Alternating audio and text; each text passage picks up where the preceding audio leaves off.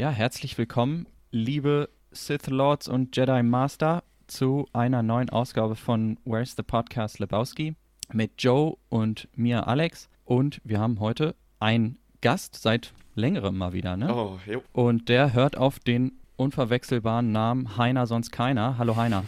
Hi, grüß dich. Oder euch. Hallo Heiner, mein Lieber. Ich bin auch da. Ich freue mich riesig auf diese Folge. Äh, mit jedem Gast, wie wir das immer machen. Woher kennen wir uns?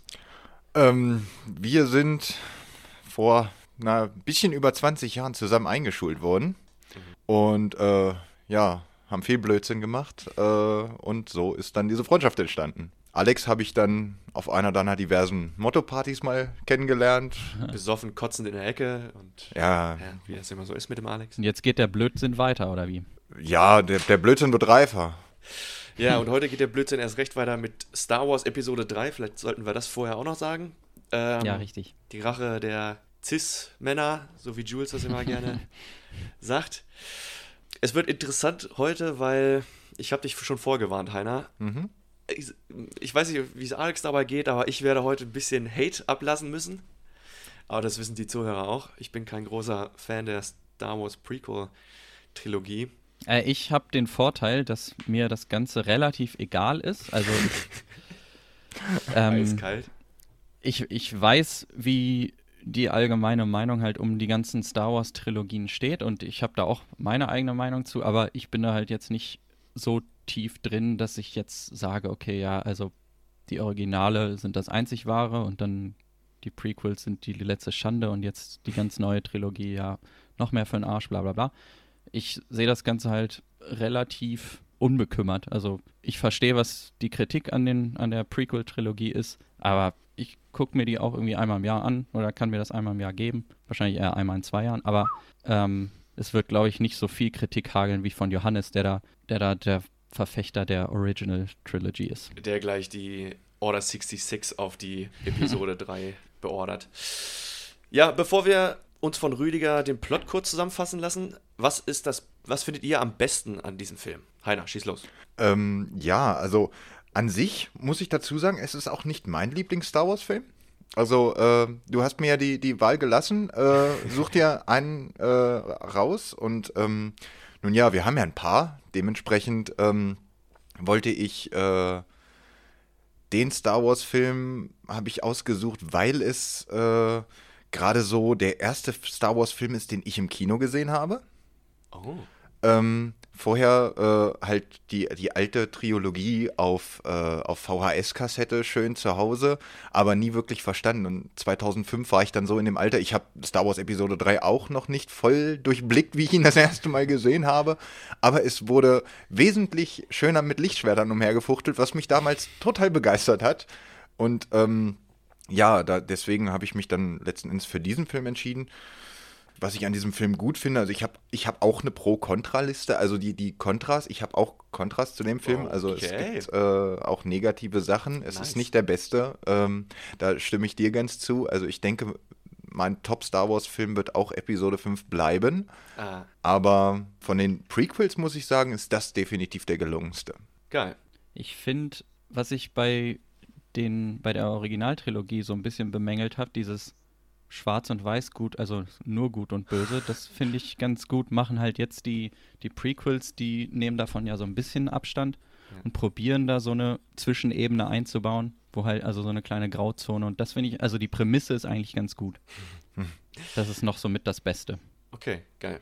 Also ich Prämisse. finde, ähm, tja, den tragischen Bogen, glaube ich, am besten an diesem Film. Also die Heldenreise, die Hayden Christensen Jensen- ähm, Anakin Skywalker durchmacht. Ähm, Hm. Darauf komme ich später nochmal zu sprechen und ich kann das gerne auch nochmal ein bisschen auseinandernehmen. Das ist ganz fantastisch und ganz gut ausgedacht, auch wenn es meiner Meinung nach scheiße umgesetzt wurde.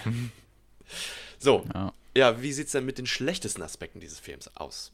Also was ich am, ich glaube, am negativsten raussticht bei mir, das wird nachher bei der Pro- und Kontraliste definitiv nochmal kommen, aber ähm, dass George Lucas in dieser epischen Szene in dem Büro von Kanzler Palpatine äh, Ian McDermott tatsächlich dazu verpflichtet hat, selbst zu kämpfen, obwohl er von vornherein gesagt hat, ich kann das nicht.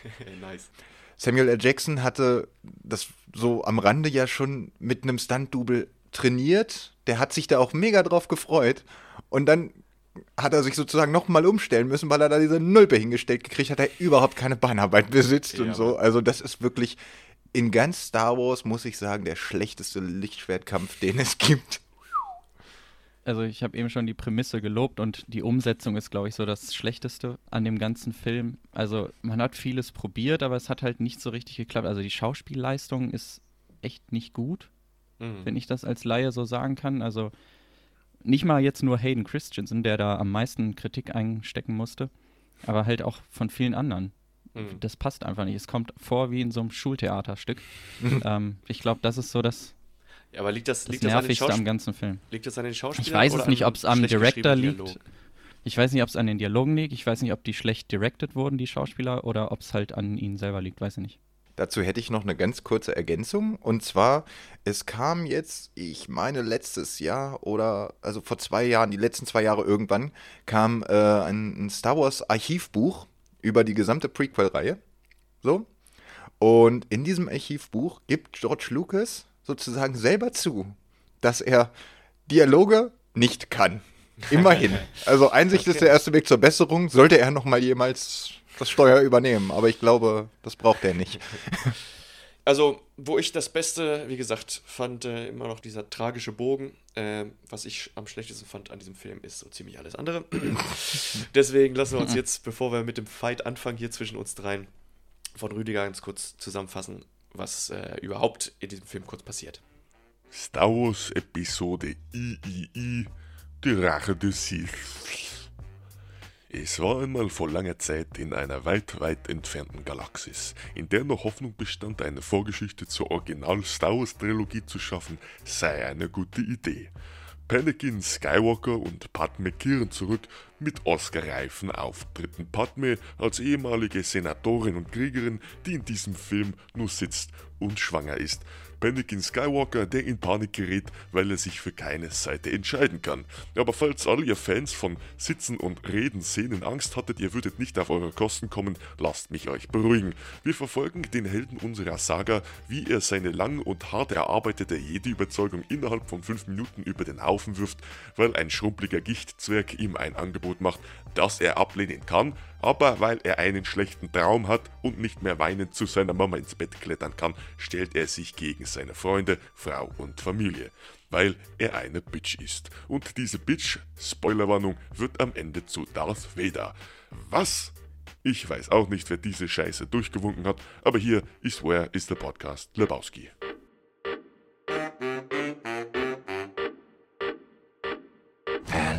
Here we go.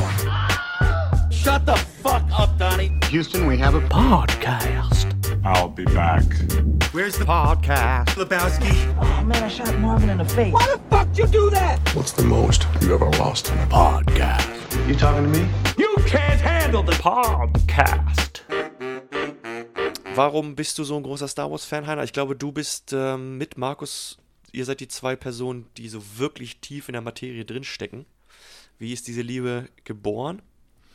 Im Prinzip die jüngste Erinnerung, die ich an Star Wars habe, ist, äh, dass ich, lass mich nicht lügen, wann das war, ich glaube zu meinem sechsten Geburtstag, eine äh, total mies gemachte Plastik-Qui-Gon-Jinn-Maske und ein Lichtschwert bekomme. Dazu quasi die VHS mit meiner Family zusammen von Star Wars Episode 4 gucke, auf dem Sofa rumhüpfe und wie wild mit diesem Ding auf alles einsteche, was ich gefunden habe.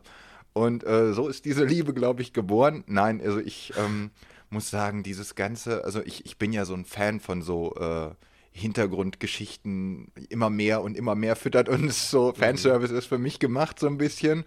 Ja, da bietet Star Wars natürlich einen ultra großen Markt. Und äh, ich bin ähm, auch ein großer Fan der Legends. Also alles, was Disney sagt, äh, haben wir eigentlich nicht mehr, aber äh, Heiners Archiv hat da noch ein bisschen was sozusagen von aus früheren Zeiten. Und ähm, ich höre mir sehr gern Hörbücher über Star Wars an, Geschichten, also wirklich alles.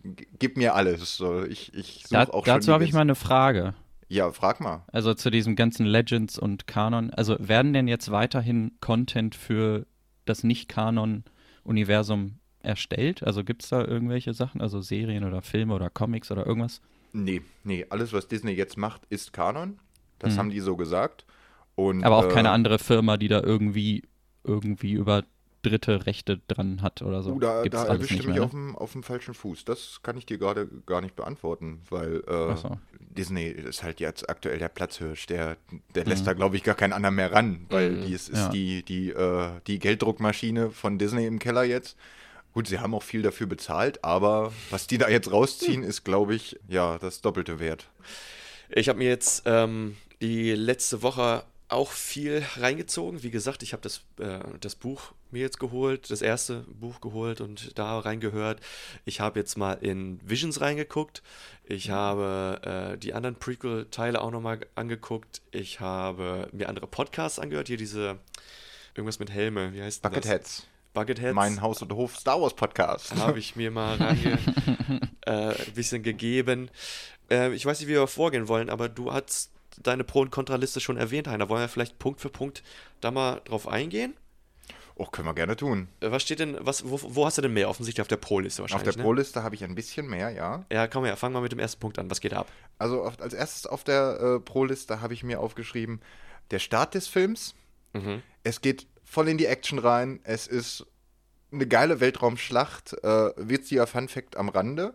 Das war eigentlich gar nicht so gedacht, ganz zu Anfang. Da hat äh, George Lucas, ähm, hat es eigentlich ganz zu Anfang, wie sie in der Produktion oder äh, so, er hat eigentlich den, den Designern gesagt, ich möchte 10 Minuten, 11 Minuten Schlacht am Anfang haben, auf verschiedenen Planeten. Man soll direkt eigentlich gar nicht mehr wissen, wo man ist, sondern einfach nur merken, hier ist Krieg los. Okay. So geht der Opening Crawl ja auch schon los. Ja, Krieg, Krieg. Ausrufezeichen. Ja. Das ist halt so das, was er wollte. Daraus ist halt diese, diese coole Schlacht über Coruscant entstanden.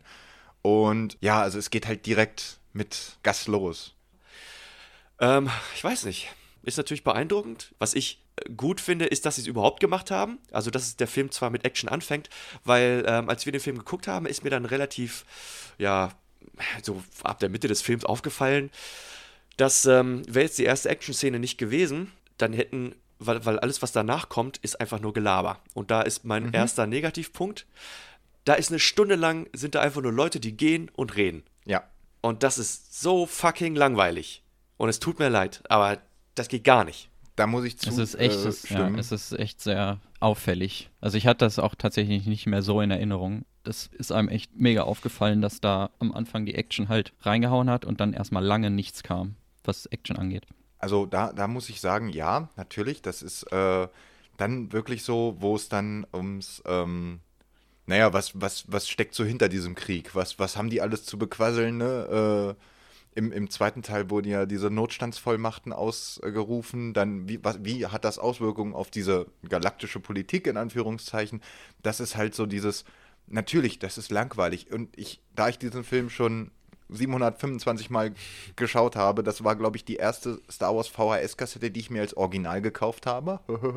ähm, ähm, da habe ich diesen Film, glaube ich, schon 720.000 Mal geguckt, bis dieses Band äh, durchgebrannt ist fast. Und ähm, muss sagen, bei den Szenen, wo größtenteils die Gespräche geführt werden nach diesem, dieser Action-Szene, habe ich auch schon mal dazu geneigt, das zu spulen. Jawohl.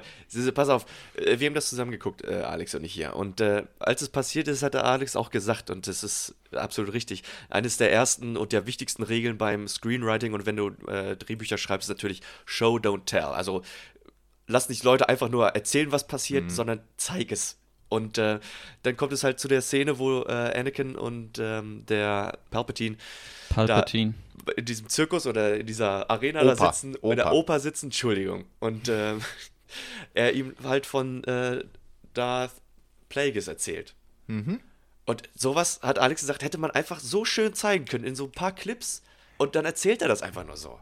Und gerade weil er das, ja ist, das ist an vielen Stellen so. Also, ja. Also, also da, da ich habe ja eigentlich nichts, also viele Filme sind halt langsam, die ich mag und das ist ja nicht der Grund, warum ich, also was ich an dem Film jetzt kritisiere, sondern man hätte es einfach besser machen können. Das Potenzial ist ja da. Die, das, was du sagst, Heiner, die Background-Story ist ja, es geht ja tief. Das ganze Franchise lebt halt von diesen ganzen Sagen Und das hätte man so viel besser dem Zuschauer vermitteln können, als einfach nur die Protagonisten laufen halt durch irgendwelche Räume oder durch irgendwelche Hallen und erzählen dem Zuschauer halt den ganzen Scheiß, der eigentlich passieren müsste.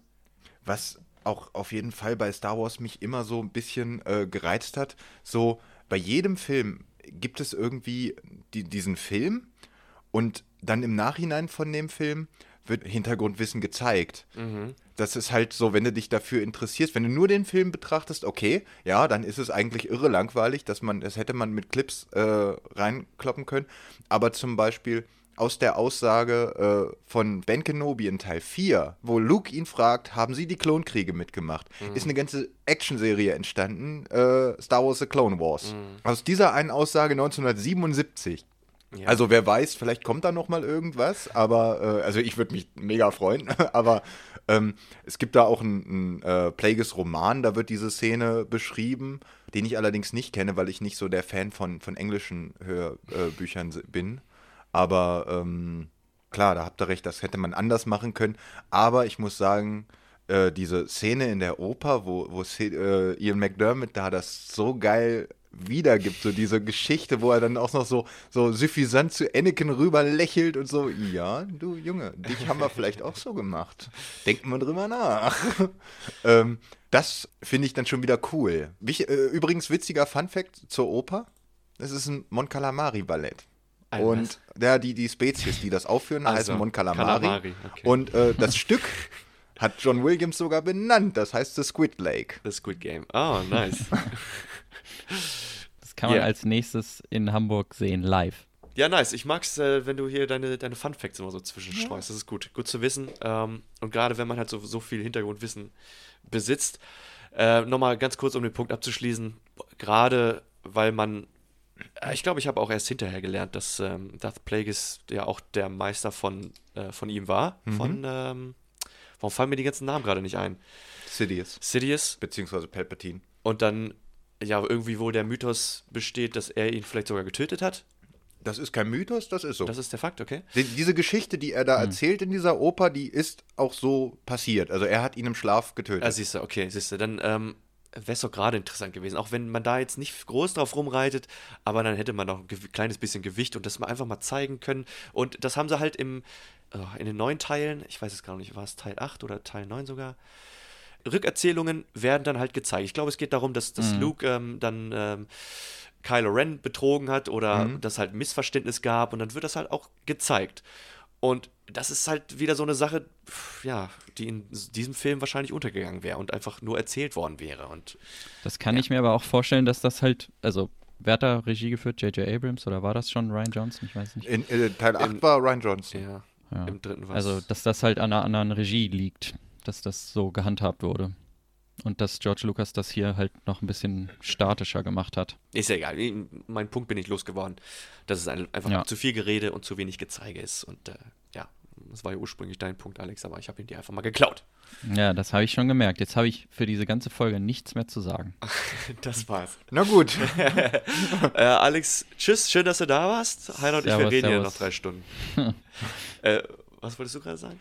ähm, ja, zu dieser äh, Szene mit dem ähm, im Schlaf ermordet, wo ich dann aber auch sagen muss, das ist wieder so, wenn du dieses Hintergrundwissen über die Legends hast, das ist so völlig cis-untypisch. Du hörst ja gerade auch das Hörbuch von äh, Darth Bane und da kriegt man ja vermittelt, diese Regel der zwei, die da aufgestellt wurde über diesen ganzen Content Sith, ist ja eigentlich so gedacht, dass der Schüler jeweils, wenn er soweit ist, den Meister stürzt bzw. tötet, damit, also wenn er besser ist als der Meister, damit Genau. der Nächste immer noch immer wieder besser wird, damit das alles aufeinander aufbaut.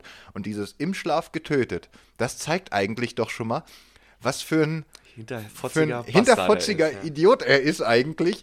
Also er ist, er ist cool. Aber so Teil 6, muss ich sagen, ist er so Stimmt. der Opa, Ja. der zwar coole Blitze aus seinen Händen schießen kann, aber sonst, also der kriegt ja nichts gebacken. Das stimmt. So, das ist halt so gegen der Regel der zwei, deswegen, das hat, das hat mich immer so gestört, muss ich sagen, weil das ist, äh, eigentlich wäre so ein epischer Fight zwischen den beiden ja logischer gewesen, so. Absolut. Was, was mich halt äh, in der Hinsicht, glaube ich, ein bisschen beeindruckt ist, ähm, dass sich die ganzen anderen Sith Lords oder ja doch äh, eigentlich durch körperliche Größe und Skills äh, beweisen. Und äh, bei ihm ist es wirklich so mehr so die manipulative Schiene. Und jetzt in dem Darth Bane Buch ist es auch schon so, Bane wird halt so ein Motherfucker, weil er guter Stratege ist. Der hat im Krieg gekämpft, der war auch schon Sergeant und der hat schon seine eigenen Truppen da geführt und hat sich schon seinen eigenen äh, Chefs widersetzt und hat ähm, seine eigenen Siege gefeiert, weil er sich, weil er sich den äh, übergeordneten Leuten widersetzt hat. Und so schätze ich halt ähm, den Sidious eher ein. Gut, Bane ist natürlich auch ein körperlich großer und Ja. übler Motherfucker, Badass, aber Ja, also da muss ich zu sagen, ja klar, also der, aber um den Plan zu vervollständigen, braucht es ja diesen Politiker, der beide Seiten gegeneinander aufspielen kann. Und das ist er. Ja. Also das ist der voll und ganz. Ja. Um diesen Plan zu Ende zu bringen, musst du nicht unbedingt körperlich der Beste sein und Ja, alle das ist ja umhauen, genau sondern Punkt. einfach, ähm, zumal man in Clone Wars ja sieht, also in, in Clone Wars leider nicht im Film, das ist ja das Problem, aber ähm, er sieht, dass der es eigentlich auch voll drauf hat Mhm. mit seinen äh, Lichtschwert-Fights und so weiter und so fort. Also da äh, okay. muss man sagen, das, das, das hat er schon drauf, aber man ja, sieht es halt, Man wenn man nur die Filme Okay. kennt, nicht. Ja, aber dann ist es doch umso komischer, warum George Lucas darauf bestanden hat, dass, dass McDermott da sein oder den Kampf da Ja. selber durchführt. Und vor allem dann, wenn man später die Clone War Serie dann guckt. Also ich habe sie nicht geguckt, aber wenn du sagst, dass er da, dass man ihn da fightend sieht und dass da dann irgendwie so ein Unterschied bemerkbar ist, das ist doch dann umso schlimmer. Ja, und gerade, ich habe es ja auch während, während wir geguckt haben gesagt. Also, gut, auf den Kampf jetzt glaube ich nicht direkt bezogen, aber man sieht natürlich von weiter weg. Es ist immer, wenn die Shots nah dran sind, man die Gesichter sieht, dann sieht man, Mhm. dass es halt die echten Schauspieler sind und dementsprechend ist der Kampf auch wesentlich langsamer, weil es die echten Schauspieler sind. Und dann zieht die Ja. Kamera raus und man sieht die beiden durch die Gegend hüpfen und dann gerade bei Yoda versus Palpatine, dann Oh, ist es halt hör so auf, hör boing, auf. boing, boing, boing, boing. und dann kommt die einmal ganz kurz nah und dann ist es ganz langsam wieder. Und die hatten ja, wie du schon sagst, die Technologie, die hätten ihn ja auch einfach ersetzen können oder Stunt-Double da reinbauen können und dann einfach Face Replacement machen können oder sowas. Deswegen keine Ahnung, was Also das sollte. die, äh, die Szene gegen, gegen Mace Windu, also Samuel L. Jackson gegen Genau. Ian McDermott, das haben sie extra ähm, mit den echten Schauspielern gemacht, weil Lucas gesagt hat, er will viele Nahaufnahmen von den Gesichtern haben, er will äh, das. Und ähm, ja, das natürlich mit dem Stunt-Double ne, klappt das halt nicht so. Aber ähm, ja, man hätte das wirklich anders machen können. Dann wäre es, glaube ich, auch äh, besser geworden einfach. Und ähm, wo du schon, was du schon sagst, dieser Kampf Sidious Yoda, das ist ja nun wirklich, also das ist ja zum Fremdschämen. Also das ist, glaube ich, nur, damit der Kampf, ähm, damit die Choreo zwischen Annie und Obi in diesem Fight, dass die nicht sechs- 6000 äh, Schritte beinhalten muss, sondern damit sie wirklich noch ein humanes Level, was man auch im Kopf behalten kann, Ja, okay. behält.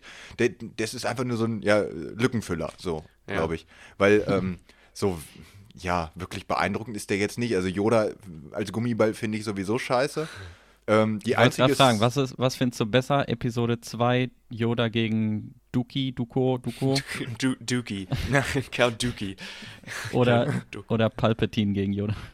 Also da, äh, es gibt nur eine gute Kampfszene von Yoda und die ist in Episode 3.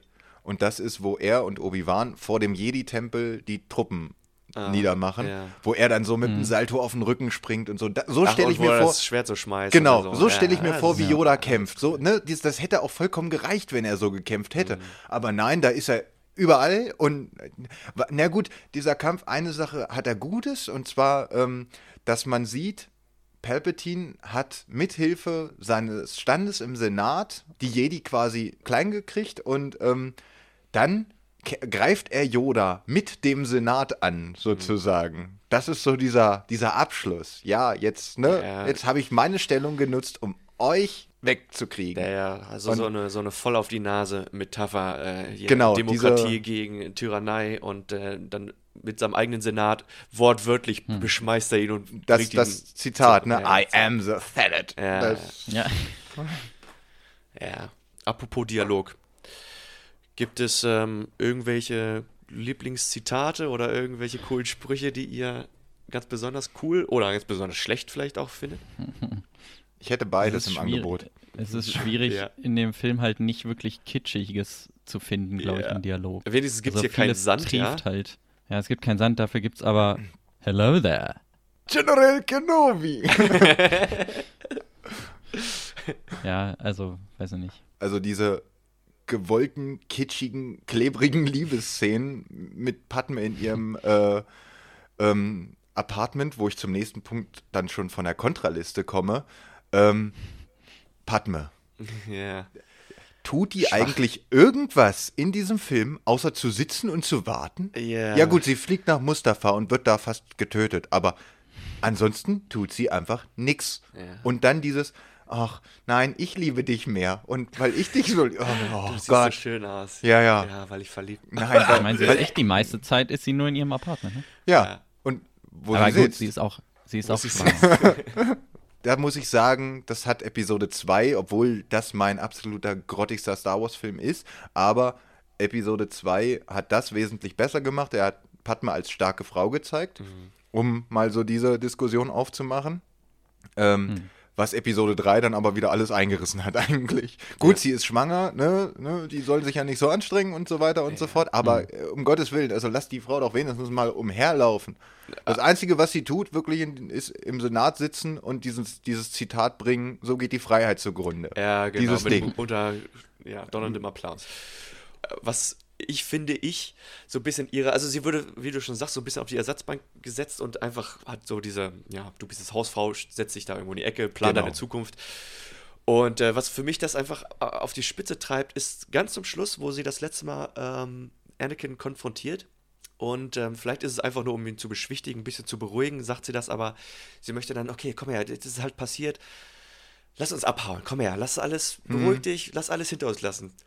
Du hast jetzt zwar einen ganzen Tempel voller Kinder umgeschnetzelt, aber komm her, ich nehme dich bei der Hand, lass mal ganz gemütlich in den Sonnenuntergang reiten, lass alles einfach mal vergessen. Komm her. Ja, bei den Alter. Sandleuten war es ihr doch auch schon egal. Das Schlecht macht er, weil er sauer war. Ja, ach so, ja gut, dann äh, geht das ja. Sie hat da auf jeden Fall eine Bullet gedodged, weil das wäre safe zu häuslicher Gewalt gekommen später. yes. Vor allem, ganz ehrlich, man fragt sich doch, was macht Anakin, weil er geträumt hat, dass Padme stirbt, schnetzelt er so einen ganzen Jedi-Tempel nieder. Was macht er denn, wenn er sich mal wirklich was tut? Stell mir vor, der steht nachts auf, stößt sie kleinen C am Bett. was macht der dann? Ja. Dann gibt es Ja, den er umziehen, weil das Haus alle ist.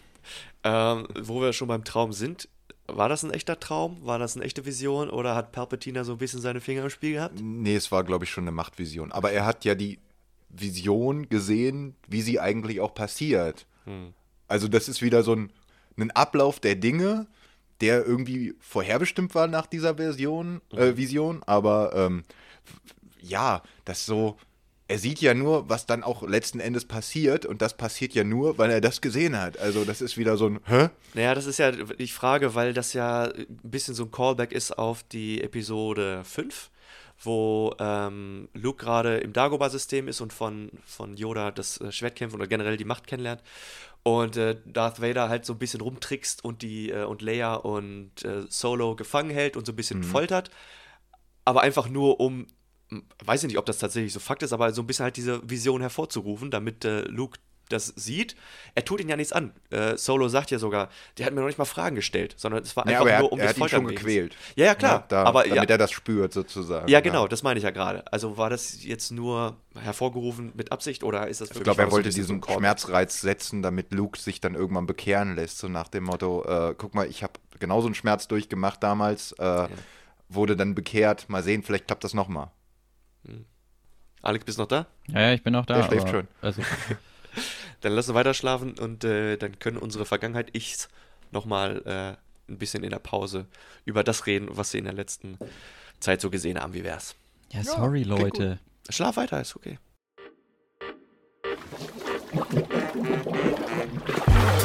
Where's the podcast? Lebowski. Was habt ihr denn so geguckt in letzter Zeit? In letzter Zeit. Mein Partner mit der kalten Schnauze. Ja, hast du vorhin erwähnt, was ist das? Das ist äh, ja ein, ähm, Film über einen Cop in Amerika, der äh, bei dem, beim Drogendezernat ist und er ja, sucht sich äh, oder will sich so einen Drogenspürhund holen und kriegt da so einen total verpeilten Hund an die Seite gestellt, eigentlich, den eigentlich keiner haben will, weil er so aggressiv ist. Und äh, ja, so in diesem Film, gut, die freunden sich halt so an und es, ja, entsteht dann diese Freundschaft und am Ende schaffen sie den Drogendealer abzuknallen und Okay, die Frau also zu retten und Comedy, ja? ja. Okay. Äh, ich suche gerade, wie der auf Englisch heißt. Kennst du den, Alex? Mit James Belushi? Ja, ist es. K911. Äh, Okay, Also ich habe den nie gesehen. Aber ich auch nicht. Das Cover habe ich ja schon mal gesehen. Aber Alex, was hast du so gesehen diese Woche? Abgesehen von The Last Äh, Duel? Ja, ich habe mit dir zusammen ja The Last Duel geguckt. Auch war ganz geil. Hat mich also nicht positiv überrascht, weil ich irgendwie schon dachte, dass das gar nicht so schlecht sein wird. Mhm. Ähm, aber fand ich gut. Casino Royale habe ich geguckt. Dann Ui. Quantum habe ich gestern geguckt. Und Without Remorse habe ich auch noch geguckt. Ähm, auf Deutsch heißt er Gnadenlos. Hm. Die äh, Tom Clancy-Verfilmung Auch von Taylor von Sheridan? Amazon. nee, ne? Taylor Sheridan hat das Drehbuch geschrieben, aber, Stimmt, also was heißt irgendwas. geschrieben? Er hat das, er hat das geändert. Das war, ist wieder so ein Development Hell-Ding gewesen. Das war seit 10 oder 15 Jahren in einer, in einer Überlegung oder auch in einer Mache Mhm. mit 20 verschiedenen Directors und dieses ganze Drehbuch, Alter, komplett Katastrophe, dass das dann irgendwie in einem Jahr oder so zurechtge, zurechtgeschnippelt wurde. Also man merkt, dass es halt komplett, komplett überhastet dann am Ende rausgedrückt wurde, der ganze Scheiß. Also nicht zu empfehlen. Vor allem nicht, wenn man irgendwie annähernd Fan von Tom Clancy Büchern ist. Schade. Ja, liebe Leute, ich war gestern Abend nach meiner Schicht nochmal im neuen Matrix drin. Oh, okay. Dafür Und müsste ich erstmal die ersten gucken. Hast du noch keinen von denen gesehen? Nein. Oh, Heiner. Ich habe nicht so viel Zeit wie ihr, wenn ich nicht höre, was ihr so für Filme guckt, ne? Du musst es nur wollen. Aha. Aber den ersten, ne? Nicht mal den ersten Matrix? Nein. Oh, Das Mann. hätte ich auch nicht gedacht. Einer der besten Filme, die es gibt da draußen. Der zweite, da lässt die Qualität schon nach und beim dritten wird es gänzlich beschissen. Und im vierten könnte man behaupten, dass es nochmal schlechter wird. Und ich weiß nicht, ich bin so hin und her gerissen. Warte, welcher war, der wievielte war das jetzt? Das ist jetzt der vierte. Der nach Aber ist 20 das Jahren wieder Reboot? wurde. Nee, nee, nee. Ist ähm, Äh, Fortführung. Fortführung tatsächlich, ja. Mhm. Und das ist halt, Ja, was, ich und? ganz, was ich ganz schön finde, ist, dass die Fortführung, also so wie sie ist, als Film zwar schon ernst genommen wird, aber dass es äh, nochmal ein Teil nach einer äh, beendeten Trilogie ist, Hm. wird im Film sogar angesprochen und die Charaktere in dem Film sind sich dieser Sache sehr, sehr bewusst und selbstbewusst, weil es in dem Film darum geht, dass, okay, Neo ist jetzt wieder in der realen Welt, also in der Matrix und ist ein Game Developer und hat ein, eine Spielreihe, eine Trilogie erschaffen, die halt die Matrix ist und in, dem Spiel passiert im Prinzip das, was in den letzten drei Filmen passiert. Okay. Und äh, deswegen wird halt die ganze Zeit darüber geredet, wie, wie awkward es ist, nach 20 Jahren die Trilogie nochmal einen, einen vierten Teil dran zu, dran zu hängen und sowas. Ja, so Und- ähnlich wie bei Underworld. In dem Aspekt, das kenne ich leider nicht. Ah. In dem. Aspekt ist es ganz schön, dass sie sich ihrer eigenen Sache so ein bisschen bewusst sind. Aber ja, die haben viele alte Tricks aus der Trickkiste rausgeholt. Ein paar coole neue Sachen. Und der neue Agent Smith ist auch mega cool. Aber ich empfehle trotzdem natürlich allen Leuten, den Film zu gucken und sich seine eigene Meinung zu machen. Ich bin wirklich ein bisschen geteilter Meinung. Ich weiß, dass der halt als einer der besten Filme gilt, aber ich kann damit halt nichts anfangen. Also, Matrix jetzt, oder was? ja, ich, Auch find, den ersten nicht? Echt? ich fand den ersten auch nicht, also, ja, gut gemacht und auch die Ideen und auch der Twist, wenn man das so sagen kann. Ähm, ja, weiß nicht, ist halt nicht so meins. Ja, was halt sowohl im ersten und jetzt halt auch im vierten das Schöne ist, ist diese große philosophische Schiene. Da geht es ja wirklich darum, okay, was ist jetzt echt? Was könnte Fiktion sein? Wir, wie wir hier in der realen Welt leben, woher wissen wir, dass es nicht eine Simulation ist, dass es nicht ein Traum ist oder dass es tatsächlich die Realität ist? Wissen wir Ja. nicht. Und im zweiten Teil und dritten Teil wurde das schon gar nicht mehr so richtig behandelt, sondern da ging es mehr Action und mehr um. Hä, da ist doch nur dieser Kampf mit diesen Robotern. Das, Genau. Und es wurde jetzt im vierten aber wieder der richtig tief aufgegriffen und so richtig hinterfragt, ja, woher weißt du denn jetzt wirklich? Weil er hat dann auch einen Therapeuten und versucht dann gerade, er hat dann so in Anführungszeichen so Episoden und so Anfälle, wo er dann wirklich sich einfach, das sind tatsächliche Erinnerungen, die er hat, an die Roboterwelt, an die echte Welt. Und die werden dann so abgehandelt, als wären das ja seine, seine Episoden und der muss da Medikamente für nehmen. Und das, das ist eigentlich das, was fake ist. Und das, was wir erleben, ist die reale Welt, obwohl es ja in, in Matrix genau andersrum ist. Diesen Aspekt Mhm. finde ich, finde ich eigentlich ganz cool an Matrix. Egal, das Aber würde ich ist jetzt alles nichts sagen, Heiner, wo du es Gar- nicht gar gesehen nicht. hast. Aber Nee. ich habe noch eine Frage. Ist das denn gut rübergebracht? Also der erste Teil, es ist ja schon deep, auch das, was du eben gesagt hast, aber ist es, kommt es halt schlecht deep, also dieses Fake deep rüber oder Im, ergibt das in sich, in der, in der Welt, in der Matrix spielt und halt auch dann die Verknüpfung, die es dann halt zu uns, zu unserer echten Welt Ja. macht. Kommt dir das als zu fake deep rüber oder? Nein, überhaupt nicht. Gerade weil, also den, wann kam der erste Matrix raus? Keine Ahnung, da war ich noch zu jung, um zu 99 checken, so? dass es wirklich, 2000? dass es tatsächlich auf tiefgründigen philosophischen Theorien basierte, war Hm. mir damals noch nicht mal bewusst und trotzdem war es ein geiler Film und jetzt, wenn man erst wirklich drüber nachdenkt, ist es doch, nein, ist geil. Ist doch clever. Ja. Alright.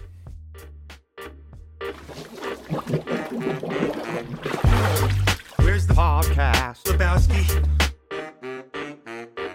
Ja, willkommen zurück. Vielen lieben Dank, Vergangenheits-Joe. Vielen lieben Dank, Vergangenheits-Alex und vielen lieben Dank, Vergangenheits-Heiner. Bitte, bitte. für die Information. Da werde ich doch mal reinschauen in diese tollen Filme. Äh, wo waren wir zuletzt stehen geblieben? Äh, ich glaube, letzt, das letzte Thema war so, äh, naja, dass Padme keine starke Frau ist und dann sind wir irgendwann auf Episode 5 umgeschwenkt. Stimmt. ähm, ich hatte auch eigentlich ursprünglich damit angefangen mit Zitaten, aber das können wir zum Schluss gerne nochmal aufgreifen. Ich habe auch kein, ehrlich gesagt, keine Zitate, keine ernsten Zitate rausgenommen. Aber ist dir irgendwas im Gedächtnis geblieben? Ja, auf jeden Fall. Also, äh, was äh, nicht nur zum Schluss, äh, was ich vorhin schon ansprach mit äh, Padme, wie sie versucht, ähm, Anakin so ein bisschen zu beschwichtigen, aber ganz am Anfang auch, äh, was einfach schlechten Dialog ähm, widerspiegelt, ist ähm, während des Space Battles und sie versuchen dann Palpatine zu retten und er sind dann im Raumschiff und alles, was passiert, wird halt laut ausgesprochen. Ja. Und er sagt, äh, ich glaube, Grievous ist das, der dann sagt, activate the Ray Shields. Und dann kommen die Ray Shields und dann sagt Obi-Wan, Ray Shields. Und dann, Oh, Ray Shields. Ja, Patience. Patience? Yes, Patience. Und dann wird alles 3000 3000 Mal wiederholt. Und, oh man, alles wird. Und dann kommt eine Druide, eine, irgendeine neue Druidenart. Und, oh nein, die und die Druiden. Oh nein, die und die Druiden. Oh, ah, keine Ahnung, es ist so dumm. Na Ich verstehe halt nur nicht, wie sowas- wie wird sowas vorgestellt durchgeht, so ein bisschen. Ja, aber ist das wichtig? Nein. Für mich schon. Also, wenn du fucking Nerd bist. Aber das ist nicht wichtig. Wenn es die Story nicht vorantreibt, dann wird es, sollte es nicht geschrieben Ja, werden. natürlich. Fertig. Das ist die Regel. Alex, was hast Ja, du gesagt? und ja, das, das verstehe ich ja eben nicht. Dass, also so ein Film, was hatte der für ein Budget? 150 Millionen oder so?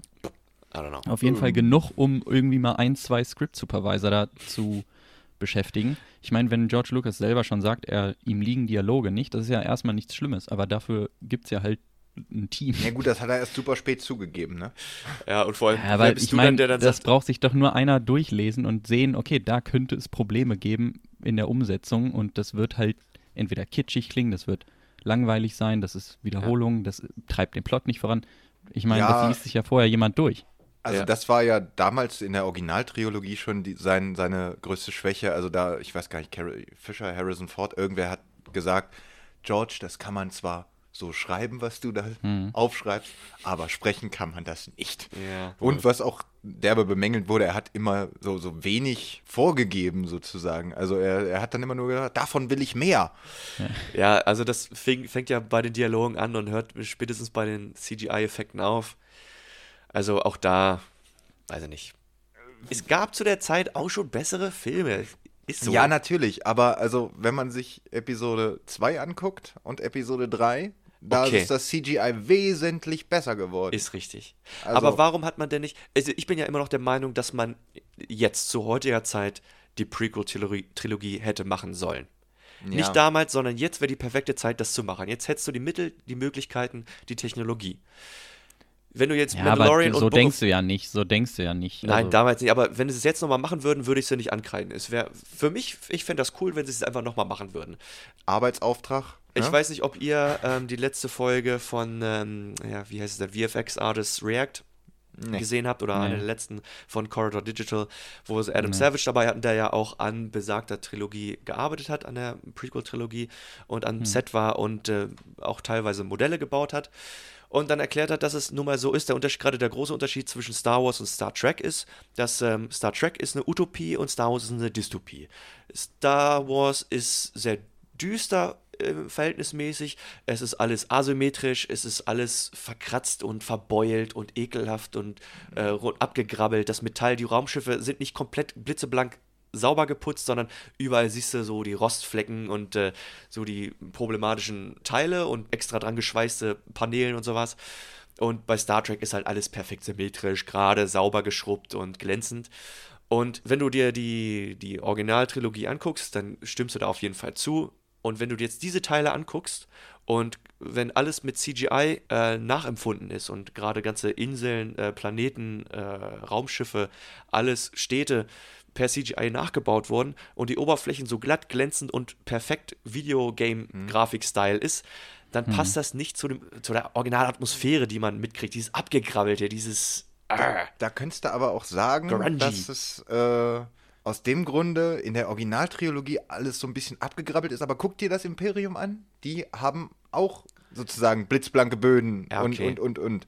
Also die haben einfach die Kohle dafür. Das ist bei den Rebellen, das ist bei der äh, Republik, bei der, bei der KUS, aber äh, bei, den wem? Re- KUS, das sind die äh, Konföderation unabhängiger Systeme. Hm. Ähm, das sind die, die die Druiden bauen, sozusagen, gegen die die Republik kämpft in Star Ah, okay. Wars.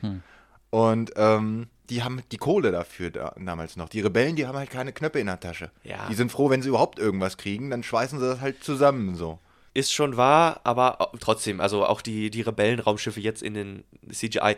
Ich habe halt extra darauf geachtet und du siehst zwar schon, dass es, äh, dass sie mit Computergrafik so ein bisschen halt so, so ein paar so Schleifspuren, so ein paar, äh, keine Ahnung, Kratzer. Kratzer und sowas da nachempfunden haben, aber es sieht, es hat keine Textur. Es ist einfach so, als hättest du mit einem Stift draufgemalt, aber es hat keine Tiefe, sagen, es hat ja.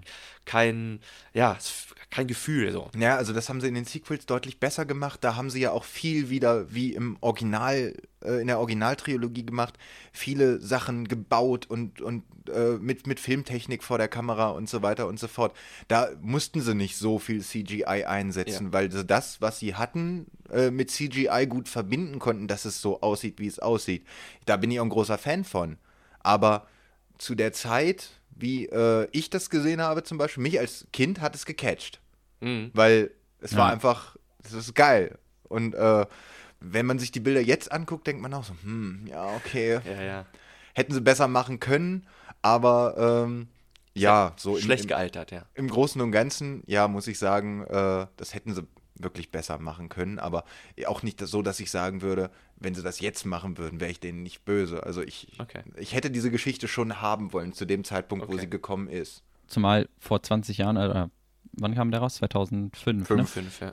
Da hatte man halt auch nicht die HD-Monitore und 4K-Fernseher, die man halt jetzt hat. Ne? Also Ja. man sah das alles auf anderen Geräten oder so wie du, Heiner, auf VHS halt, da siehst du halt eh keine verwaschenen Texturen, weil alles verwaschen ist im Grunde. ja, eigentlich schon, Ja. ja. Aber Okay, also das enough. kam dem Film wahrscheinlich auch zugute. Man hat das einmal im Kino gesehen. Als Kind ist einem die Qualität von CGI sowieso egal, Ja. stimmt. Aber halt aus heutiger Sicht ist das natürlich, fällt es halt auf.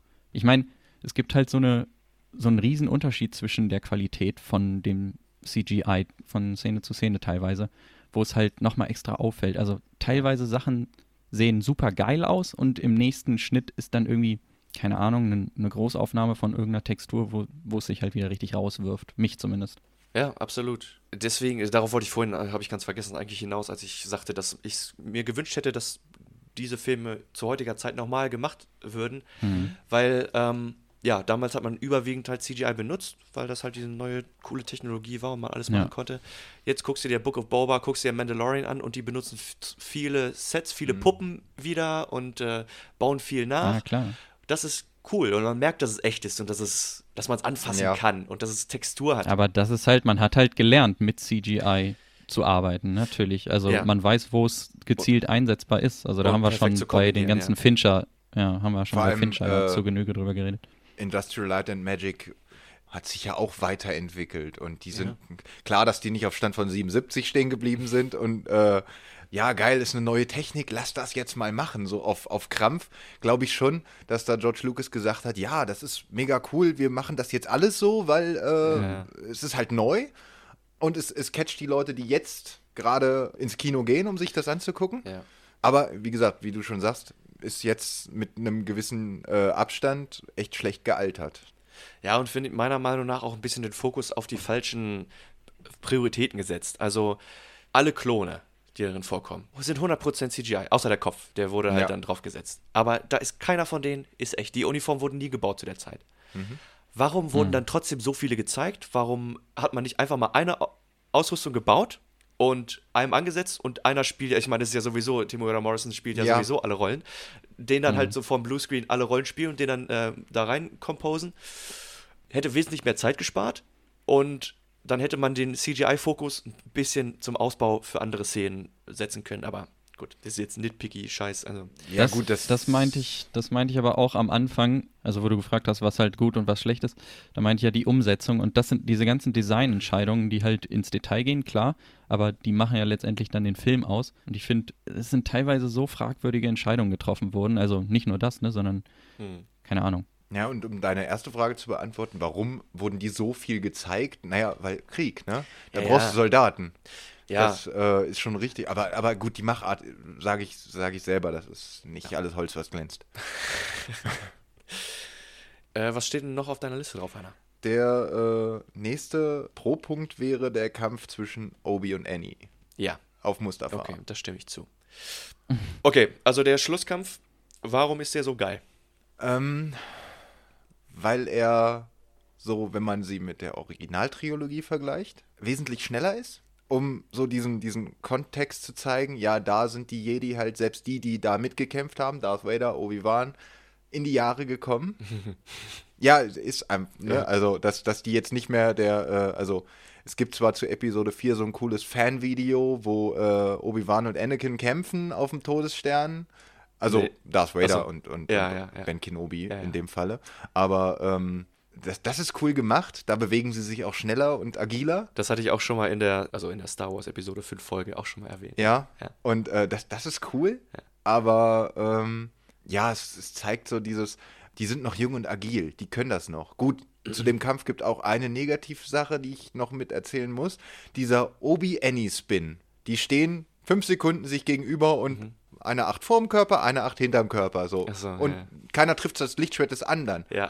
Im Endeffekt haben sie es erklärt mit, ja, die beiden haben so lange miteinander trainiert, die haben sie, die kennen sich so gut, Mhm. dass sie halt vom Kampfstil her so aufeinander abgestimmt sind, Mhm. dass sie s- sich da halt, aber oh Gott, nee. Also die, das hätten sie weglassen können, Okay. tatsächlich. Ja, Da, ja, äh, nee. Finde ich auch. Ich konnte Okay. bei dem ganzen Kampf, ich fand äh, den Hintergrund fand ich super hässlich, also diese ganze CGI-Lava. Das Das ist war- nicht alles CGI. Ja. Da, Ja, aber es sah äh, kacke aus. Also ich weiß nicht, was davon CGI war und was nicht. Es sah, also es sah echt sehr, sehr schlecht aus. wie sie das äh, aufgenommen haben, ist gerade irgendwo in Italien, Ja. meine ich, ein Vulkan ausgebrochen. Ja. Und Mhm. äh, da haben Ja, sie einen dachte, das haben sie Kameramann eine Woche Rauch hingeschickt. Nee, nee, und nee. Äh, sich das eine Woche da geben lassen, sozusagen zur Film. Ja. Ja, ja, stimmt. Das habe ich auch, äh, alle Hintergrundinformationen zu dem Kampf habe ich auch erst äh, hinterher gelernt. Sowohl zu dem tatsächlichen Hintergrund, also äh, der Lava und der Umgebung und äh, dass das Mhm. so ziemlich die ultimative Vorstellung der Hölle ist für George Lucas, ähm, als auch die eigentliche Kampftechnik und auch, dass die beiden das tatsächlich ja auch äh, umgesetzt haben. Also die beiden haben das ja wirklich choreografiert und Mhm. haben wirklich gekämpft und das ist auch nicht die Keine Geschwindigkeit, auch, ne? ist auch die Originalgeschwindigkeit, weswegen ich diesen Kampf auch wesentlich flüssiger und realistischer finde. Was ich ganz cool an dem Buch finde, und äh, das ist der letzte Schwenk, den ich hoffentlich zu dem Buch mache, ist, dass darin erklärt wird, wie, ähm, warum Darth Maul oder andere äh, Siths beispielsweise so ein Doppellichtschwert haben. Erinnerst du dich dran? Wir hatten das noch. Ja, da, Äh, die, die Schülerin von Darth Bane hat das. Ähm, Da, äh, oder der, sein- sein in- in- Lehrer sein, hat sein es. Lehrer hat es auch. Äh, das, das erklären sie halt so, dass sie ähm, dem Gegner vormachen wollen eigentlich, dass du mehr Möglichkeiten hast. Du hast ja eine zweite Klinge, womit du doppelt angreifen so. kannst eigentlich. Aber wenn du dahinter steigst über diese Lichtschwerttechnik, ähm, du weißt immer, wenn du die erste Klinge beobachtest, wo die andere ist, weil das ist ja nun mal fest da dran. Also so kannst das, das gibt dir nicht mehr Möglichkeiten, es schränkt dich eher in der Bewegung ein, aber es sch- schüchtert den Gegner insoweit ein, dass es halt eine mächtigere Waffe ist, Genau. sozusagen. Das fuckt einfach mit dem Kopf seines Gegners, weil er denkt, oh, fuck. Er muss doppelt denken, aber Genau. eigentlich, muss er nur ist einmal es denken. Viel einfacher. Ja, ja. Fand- Okay, wie eigentlich sieht das ganz Ganze aus bei Grievous, der vier Lichtschwerter hat und trotzdem nur, und Ja, er wurde schon von Jedi, von Jedi trainiert und trotzdem schwenkt er nur seine, seine Dinger in so einem Kreis und verliert Ja, dann sofort. weil er die Macht nicht hat. Äh, Da wird, das wird ja, Ja, okay. auch in dem Buch so erklärt, das sind halt diese, diese Formen, diese Bewegungsabläufe, worüber die gar nicht nachdenken, sondern sie einfach so, hieß es schon in Episode 4, lass dich von der Macht leiten. So, und das Ja. bei Lichtschwertkämpfen halt auch. Und äh, dementsprechend, da er die halt nicht hat, sondern einfach nur so ein Typ ist, der denkt, oh, ein Lichtschwert ist eine geile Waffe, nehme ich doch mal vier. Ja, äh, ja also das, der, der steht auch noch auf der Kontraliste. Da komme ich dann noch gibt er, zu. dann gibt er auch noch, dann gibt er auch noch an mit, dass er trainiert wurde von den Jedi und dann Ja. kommt halt sowas bei raus. Ja, vor allem, er gibt auf dem Kreuzer an, dass er mit den. Ich wurde trainiert von Count Doku. Nee, das, das sagt er in, auf Utapau. Aber äh, er, er sieht halt so aus wie der übelste Guy, der in seiner Tasche noch sechs andere Lichtschwerter hat, so Ja. ungefähr. Und was macht er dann? Schnappt sich so einen Sch- Schockstab von einer Magna-Wache und macht das Fenster kaputt. Ja. Also, hä? ja, also er steht auf der. Lass uns doch einfach da weitermachen. Er steht Ja. auf deiner Kontraliste. Ja, Der Charakter generell? Nee, der Charakter an sich nicht, aber dieses, er wird im Film so groß gemacht und eigentlich Ja. Ist er jetzt nicht so der Überflieger. Er, ne, also, er wird dargestellt als der Anführer der Droidenarmee, aber er wird gezeigt wie eine Nulpe.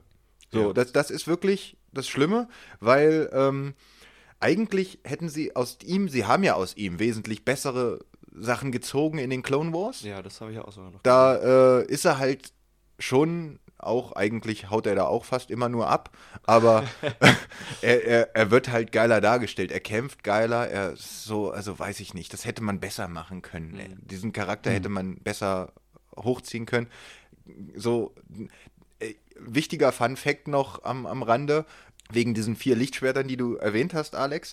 Das hat George Lucas sich so ausgedacht, hat es ins Skript reingeschrieben, aber man konnte es wohl, der Schauspieler, der ihn dargestellt hat, konnte es nicht so spielen, wie George Lucas sich das vorgestellt hat, weil diese vier Lichtschwerter halt, erst hat er die ersten zwei äh, sozusagen bewegt und daraufhin hat er die Ja. anderen zwei bewegt. Das sah halt voll grottig aus, deswegen haben sie dann furchtbar schnell entschieden, dass Obi-Wan ihm zwei Hände abschneidet.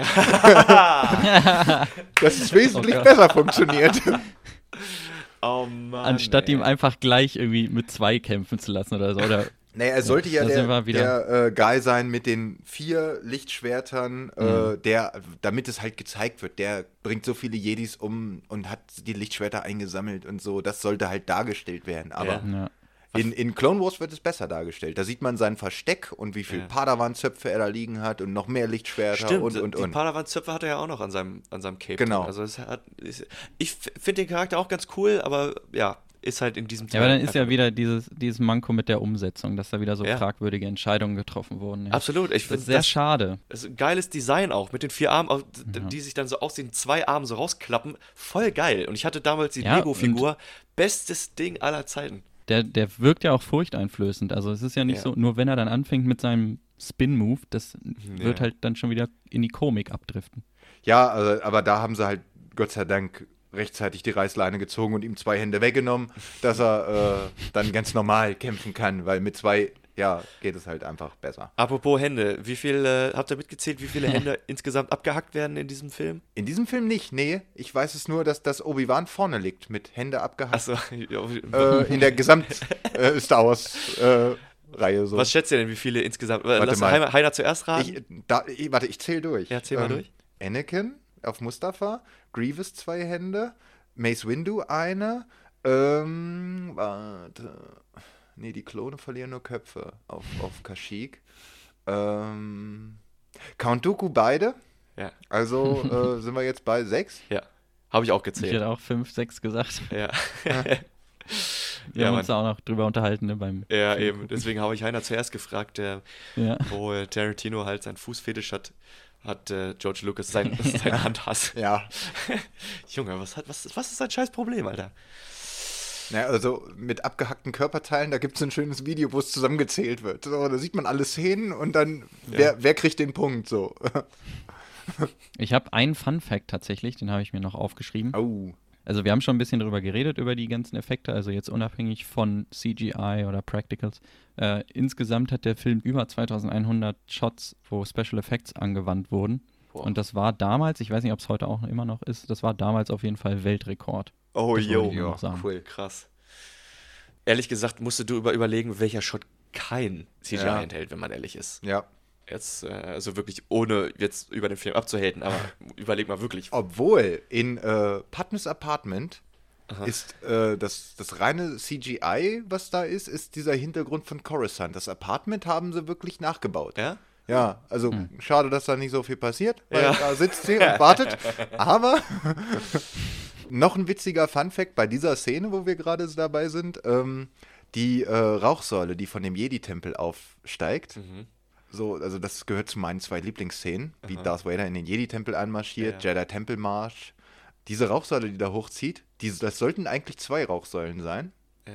Und das hat George Lucas abgeleitet von, den, von der Twin Tower Tower. Katastro- Katastrophe. Da Ah. äh, hat er das von abgeleitet. Das sollte eigentlich so, äh, um da nochmal drauf hinzuweisen. Und Falls ihr vergessen habt, was vor vier Jahren passiert ist, liebe Leute. Aber es war jetzt letztendlich im Film nur einer? Oder ja, es war nur das eine. Aber die Szene, die du eben angesprochen hast, ähm, eine deiner Lieblingsszenen, wo Darth Vader in den Tempel einmarschiert, das finde ich, da habe ich auch zu Johannes gesagt, das sieht halt geil aus. Und warum sieht nicht der ganze Film so geil aus? Also warum Ja, gibt es da solche krassen Unterschiede? Ich meine, da, da passt alles, da sieht das Lighting sieht gut aus, da die Musik stimmt einfach richtig und es wirkt Da- das- richtig das furchteinflößend, ist- wenn er da marschiert. Da können wir gerne nochmal äh, noch mal eine Podcast-Folge dranhängen, wo wir nur die Musik abfeiern. Also das ist ja wirklich, das ist so ein bisschen für, für dich, Alex, vielleicht äh, nochmal so ein, so ein Randfact. Ich bin ja sehr musikaffin, wie ihr filmaffin seid, so ein bisschen. Also da, wir, wir können gerne noch stundenlang über die Musik quasseln. Das ist ja wirklich, also wenn ich diesen Opening Crawl, was, ähm, ich bild mir immer ein, der ist von Film zu Film verschieden. Von der Es Musik ist, her? Es ist zwar immer derselbe Opening Crawl, Mhm. aber er wird immer anders so ein bisschen orchestriert. Hm. Und jedes Mal, wenn dieser Opening Crawl, ich höre äh, ja relativ viele Hörbücher und sowas, und da, wenn dann dieser Opening Crawl eingespielt wird oder ich einfach auch nur so den Soundtrack mir mal anhöre, ich, mir stellen sich hier die Arme auf. äh, auf die stellen und, sich die Arme auf. äh, die, die Haare, die, die, die Haare äh, auf den Armen auf und so, also wirklich Gänsehaut pur Ja. was da so abgeht, weil äh, diese Musik einfach, oder wie er da in diesen Tempel marschiert, gut, ich, der den Film locker, wie gesagt, 700 Mal gesehen hat, äh, hat dann diese Bilder vorm Auge und dieses, ah, ja, äh, ist halt einfach evil und äh, Guide Goat los. Ja, aber lass uns das äh, Thema Musik doch mal ganz kurz anschniebeln. Äh, weil ich habe auch zu Alex gesagt, als wir es geguckt haben, so beeindruckend. Ich fand es jetzt nicht so beeindruckend, muss ich ehrlich sagen. Okay. Es war jedenfalls nicht so, nichts Neues, sagen wir es einfach so. Deswegen dachte Ja, ich der einfach nur, Sounddesigner war ein anderer, aber also klar hat John Williams Score und so gemacht und der wird auch die ganzen Stücke geschrieben haben, Mhm. aber ich glaube, dein, du meintest, dass es sich halt nicht unterschiedlich genug zu den anderen Nee, anhört oder genau, was also ich dachte einfach vielleicht, dass, dass einfach nur alte Tracks neu zusammengemixt wurden. So hört es sich teilweise Mhm, ja. für mich an. Nicht, dass ich das nicht mag, aber Diese Szenen dazu, das ist einfach irgendwie wieder so passend. Mhm. Das weiß ich nicht. Das, der, das ist wirklich von, von John Williams so dieses, der guckt sich die, wahrscheinlich diese Szene an und denkt sich so, ach ja, das könnte passen. Und dann macht er das einfach und es passt Ja, das Pro- hundertprozentig so. ja, die Musik, ja, ist ja das Problem. Was kommt zuerst, die Musik oder der Film? Der Film, denke ich. Die Musik wird am Anfang der Produktion in Auftrag gegeben. So und so soll das Gefühl rübergebracht werden. Vielleicht, wenn du Glück hast, Na gut, bekommst du schon mal so ein Szene paar. umrissen kriegst oder so vielleicht Ja. schon mal. Das, und dann aber, muss halt, dann entsteht die Musik im besten Fall gleichzeitig zu dem Film. Und viel Zeit ist das nicht. ja, aber überleg dir doch mal, wie, was das dann, dann erst für eine Leistung ist, wenn du die Bilder nicht dazu hast und es passt so gut. Absolut. E- Ehrlich gesagt, für mich liegt dann die Leistung im Editing-Studio, dass die ganzen Editor das dann geil, dann geil hinbekommen Ja. mit den ganzen Shots. Aber ja, ich weiß gar nicht, worauf ich hinaus wollte. Ich glaube auch sowieso, dass ich in diesem Punkt ein bisschen falsch liege und es war einfach nur, dass ich das falsch aufgenommen habe und einfach nicht gut genug darauf geachtet habe. Klang für mich einfach nur wieder wie, wie ein alter Eintopf noch, nochmal erhitzt. Ähm, eine Sache kurz, die du eben angesprochen hast. Du hast auch Editor gesagt, also zwei Editor hatte der Film. Weiß einer warum? Also ist ja nicht immer üblich, dass da sich zwei Also- die Arbeit teilen. Also ich habe in den Fun Facts, also in, den Trivia, in der Trivia-Section von, ähm, von IMDb gelesen, dass Steven Spielberg ein paar Szenen übernommen hat. Ich weiß nicht, ob das in der Prä- oder in der Postproduktion war, weil ähm, George Lucas einfach zu viel mit anderem Scheiß zu tun hatte, hat er Steven Spielberg Mhm. einfach ein paar Sachen selber machen lassen. Deswegen, ich weiß nicht, ob er und sein Editing-Team das dann waren, die dann ein paar Sachen gemacht haben, oder ob das, wie Ja. gesagt, in der Präproduktion war. Würde mich auch nicht wundern, wenn George Lucas einfach gesagt hätte, weißt du was, da habe Ja. ich gerade gar keinen Bock drauf. Ja, mich auch nicht. So, also die, die, die Szene, wie die, wie die letzte Szene von dem Film im Kasten war, soll er sich ja irgendwie äh, in seinem Stuhl zurückgelehnt haben, einmal tief durchgeatmet haben und äh, so, jetzt habe ich genug oder so in der, in der Richtung irgendwie. Also wirklich ein Mann, der Jetzt nach so vielen Jahren Star Wars müde ist einfach davon. Weil ich meine, gut, ich denke, das ist schon ein bisschen mit Stress verbunden, was er da auf die Beine gestellt hat. Ähm, zu Spitzenzeiten waren über 600 Menschen an diesem Set beschäftigt, wo man so sagen muss, ja, das alles unter einen Hut zu kriegen irgendwie und dann, ja, dass das Produkt halt so rumkommt, wie du dir das vorstellst in deinem Kopf, wo man dann schon sagen muss, klar, der hat nicht alles richtig gemacht, aber viel. Ein bisschen auf die Dramaturgie wollte ich aber trotzdem nochmal darauf eingehen. Ähm, wie fandet ihr so den Wandel von Anakins Charakter? Also in Episode 2 ist er halt noch so dieses bockige Kind, was dann, ha, ich, äh, wenn Obi-Wan mich dabei erwischen würde, wieder da dieses Obst von, von Padme mit der Macht zu sich rüberzieht und so, wenn ich Obi-Wan da so, ha, das mache ich einfach, weil ich es kann. So, dieses, und ähm, in Episode 3 ist es halt einfach so, ja, man merkt, der ist erwachsen geworden, der ist in manchen Sachen immer noch sehr kindlich, weil so diese eine Szene auf Mustafa habe ich da immer noch im Kopf, wo er dann so äh, Padma anbrüllt und einfach genau das sagt, was er, was er gerade meint. So, ich, ich, wir können über mein neues Empire herrschen, so nach dem Motto, ich sitze jetzt hier in meinem Sandkasten und da darf nur einer rein und das kannst du sein. so. Ähm, das ist halt so dieses Aber er mag keinen Sand. Sandkasten. Ja, ja, ja. Gerade sagen. Oh, Planschbecken, Planschbecken. okay. perfekte Metapher gefunden. ähm, nein, aber das ist so dieses, manchmal hat er noch dieses Kind, diese kindlichen Anwandlungen, aber man merkt halt schon so, wenn er dann da die erste Szene auf Mustafa, wo er dann da steht und die ganzen Separatisten alle umgebracht hat und vorher im Jedi-Tempel war und so, wo er dann ihm dann diese Träne runterläuft, dass er halt noch mit seinen bösen Taten so richtig ringt, habe ich da jetzt das Richtige getan?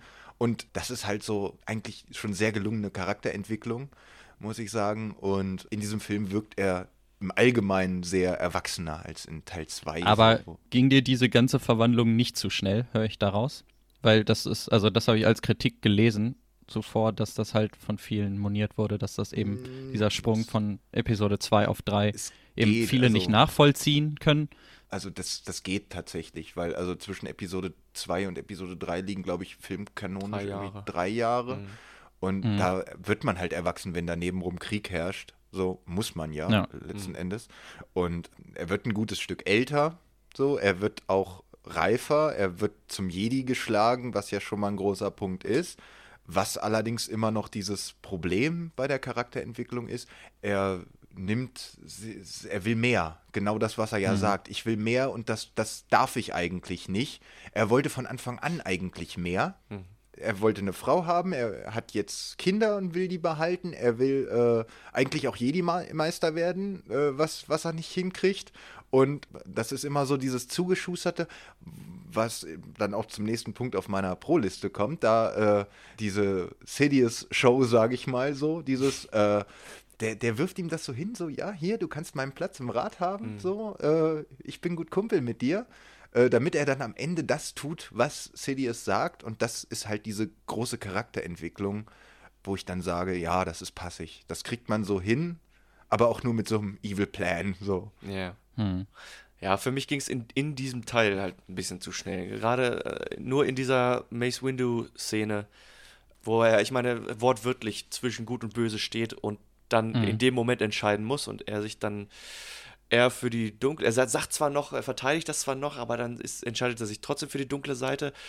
Und dann heißt, sagt er aber auch gleich noch in, in derselben Szene, What have I done? Als er äh, im Ja, Prinzip das- gerade Mord gegen, also gegen äh, Mace Windu begangen hat. Und dann, oh, what have I done? Naja, er, er hat ihn ja nicht umgebracht, Nein, das war ja Sidious. richtig. Also, aber Beihilfe zum Mord Ja, aber zu was? wird er auch ja. weggeknackt. Und dann kämpft er noch mit sich selber, selber, what have I done? Und dann im nächsten Moment Master. Oder will er wieder Anweisungen von, von seinem neuen Sith-Lord bekommen Mhm. und äh, nimmt halt an, ja, hilf mir, hilf mir weiter, hilf mir Padme zu retten oder keine Ahnung. Naja, genau, genau deshalb ja, weil er äh, vorher nicht, nicht damit klarkommt, so, oh Gott, was habe ich jetzt getan? Ja, aber wie Und kann in- denn das innerhalb von zwei Sekunden Naja, in diesem, passieren? in diesem Minuten? Schockmoment, glaube ich, wenn man drüber nachdenkt, okay, ich habe das jetzt gemacht, weil ich meine Frau retten will Mhm. und ähm, jeder irgendwie, der schon mal selbst nur ein Haustier hatte oder so, kann das, glaube ich, nachvollziehen. Wenn es gesagt werden würde, du hast die Chance, irgendwie durch eine einmalige Chance, dein Haustier irgendwie nach schwerer Krankheit wieder zu retten oder wieder zu holen, der kann ja schon sagen, okay, äh, würde ich das machen, würde ich das nicht machen, würde ich das machen, würde ich das Okay, nicht also machen? wenn ich die Wahl hätte zwischen Pumpkin das Leben retten und Rüdiger das Leben retten, würde ich natürlich auch Pumpkin wählen, aber Da hätte ich Ja. noch einen Nerd-Fact zu, zu dieser Szene in dem Büro. Also jetzt kein Fun-Fact, sondern Nerd-Fact. Ähm, Mace Windu hat ein lila Lichtschwert. Weißt du warum? weil er das haben wollte. Äh, Weil, er, weil Samuel L. Jackson gesagt hat, er will das haben. Ja. Was aber im Endeffekt erklärt wurde, so im, im Fandom, so, ähm, er hat ein lila Lichtschwert, weil er Blau und rot. Äh, alleine diese siebte Form des Lichtschwertkampfs beherrscht. Eigentlich gibt es nur sechs Mhm. und er hat so eine Form, so Aggressivität äh, zu, zu, zu Verteidigungshaltung, hat er selber kreiert, Mhm. Okay. ähm, was halt so auch Stück weit die dunkle Seite mit befeuern würde. Ja. Wo er aber relativ gut mit klarkommt und deswegen hat er als einziges dieses lila Lichtschwert. Ah, nice. Äh, weißt du, wie die siebte Form heißt? Nein. Das ist der Motherfucker Motherfucker heißt die. Ja, nice. Von ihm geprägt. Selbstverständlich. Du hast eben schon auf diesen tragischen Bogen angesprochen, den ähm, Anakin durchläuft. Er will mehr und immer mehr und äh, ein Herr, sogenannter Herr Christopher Booker hat einen tragischen Bogen gespannt und äh, den in fünf Phasen aufgeteilt, wie äh, so ein tragischer Held so eine Wandlung durchgeht und in diesem Film ist das halt wunderbar repräsentiert, weshalb ich oder weshalb das eines meiner größten Positivpunkte für diesen Film ist, ähm, wo der besagte Held Anakin zuerst ähm, sich einfach unerfüllt fühlt. Also er arbeitet wie ein Tier und wird einfach nicht anerkannt und ähm, Obi-Wan behandelt ihn immer noch wie so ein, wie einen kleinen Schüler und ähm, ja, er kriegt einfach nicht das, was er verdient. Was ihn aber in der Hinsicht ja genug ausbremst, um nicht immer mehr zu wollen und immer mehr zu wollen. Richtig. Das ist halt das, was er gerade braucht, denke ich. So, des, deswegen wird Obi-Wan das so machen, weil er das gemerkt hat, okay, wenn ich ihn zu sehr von alleine lasse, rennt er sonst so wohin. Dementsprechend muss Sidious ja sozusagen dieses, dieses Bröckchen Grievous dahinschmeißen, damit Obi-Wan beschäftigt ist, damit er nicht auf äh, Coruscant ist, damit Palpatine sagen kann, alles klar, weißt du was, das sind alles Idioten, für die du vorher gearbeitet hast. Und dein Kumpel zählt jetzt auch noch dazu, weil der ja auch jetzt im Rat sitzt, so ungefähr.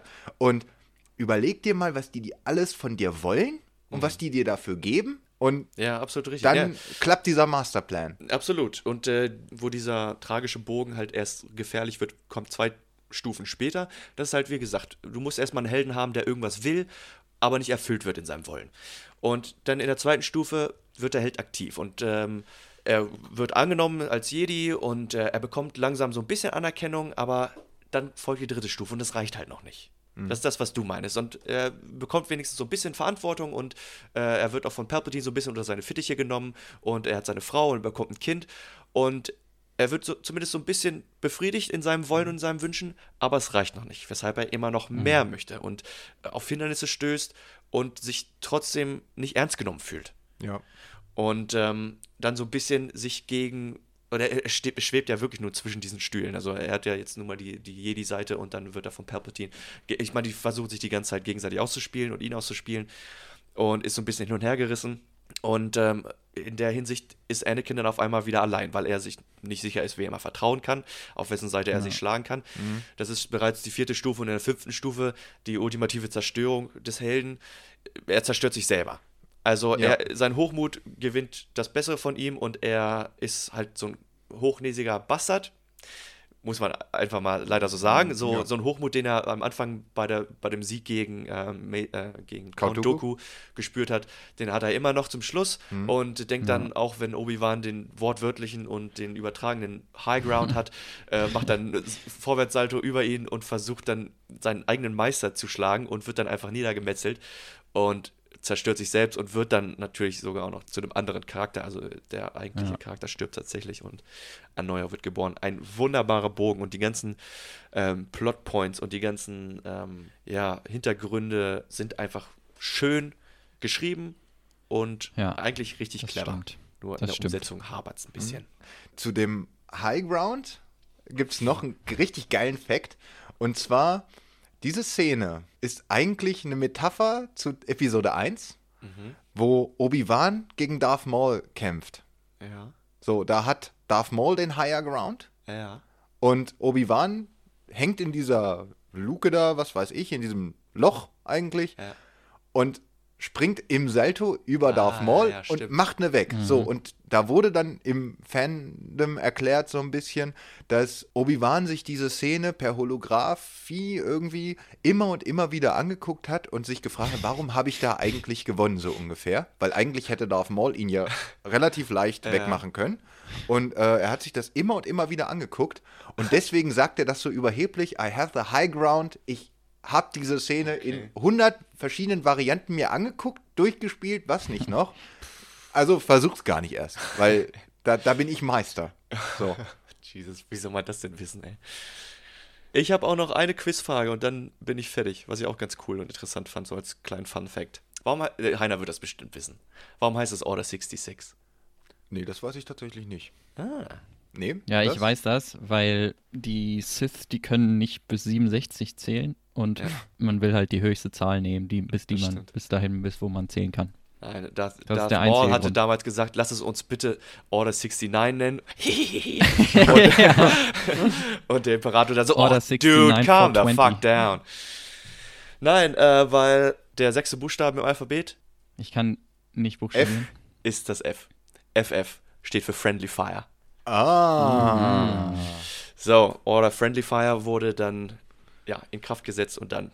Was ich zum Beispiel auch scheiße finde, weil, also klar, die hatten den, den Chip und die also haben dann einfach ähm, ja, ihre eigenen Kameraden umgewechselt, aber nur damit, mit so einem Fingerschnipsen, ist, sind auf einmal die Guten die Bösen. Bums. Da gab es keinen Sinneswandel, da gab es keine wirklich Veränderung der Person oder weiß ich nicht. Irgendwie fand, ging das viel zu schnell für mich. Ich, die haben den, Or die, den Befehl bekommen, dann nicken die sich so gegenseitig zu und auf einmal bam, bam, bam, fertig.